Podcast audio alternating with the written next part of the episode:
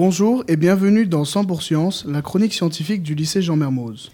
Aujourd'hui, nous allons aborder le cauchemar de nombreux adolescents, l'acné.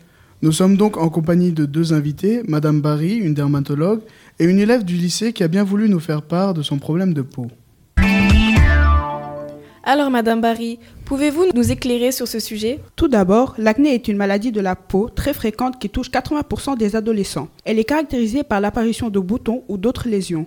Cette maladie est souvent due à une poussée hormonale. L'acné touche les adolescents, les femmes enceintes, mais aussi les adultes. Mais quelles sont les causes de l'acné?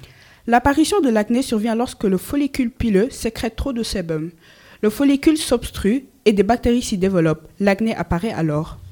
Merci beaucoup, docteur Barry, pour ces explications. Nous allons maintenant accueillir à notre micro Mademoiselle Adi, élève du lycée Jean Mermoz. Mademoiselle Hadji, pouvez-vous nous faire part de votre problème d'acné? Alors, j'ai de l'acné depuis le début de mon adolescence et même après plusieurs traitements, elle reste persistante. Mon acné se caractérise par des boutons blancs, essentiellement sur le torse et le visage.